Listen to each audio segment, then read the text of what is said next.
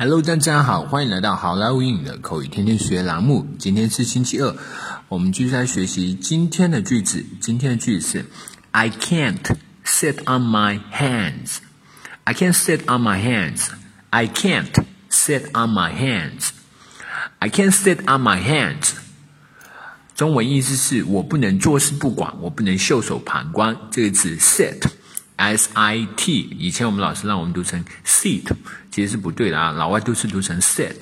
啊，I can't sit on my hands，我不能坐视不管。字面意思是我不能坐在我的手上。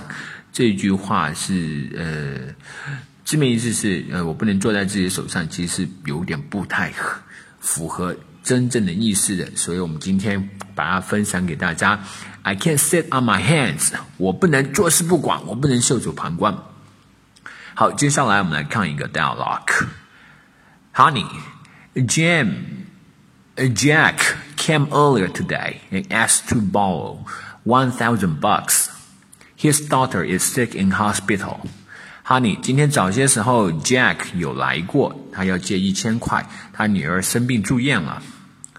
Oh, I'm so sorry to hear that, but we can't lend money to him. 哦，真是为他们感到。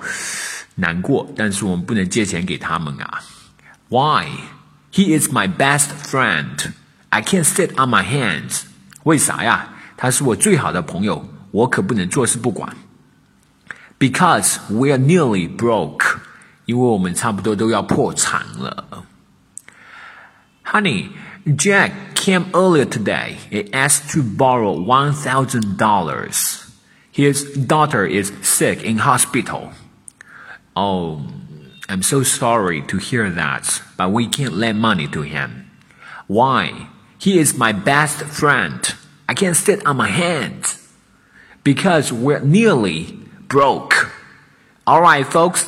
That's so much for today. 更多地道英语学习资源，欢迎锁定，欢迎关注微信公众号“好莱坞英语”。如果您觉得我们的文章有用， 文章呃内容不错的话，欢迎您点赞、评论、转发，甚至是打赏，谢谢了，拜拜。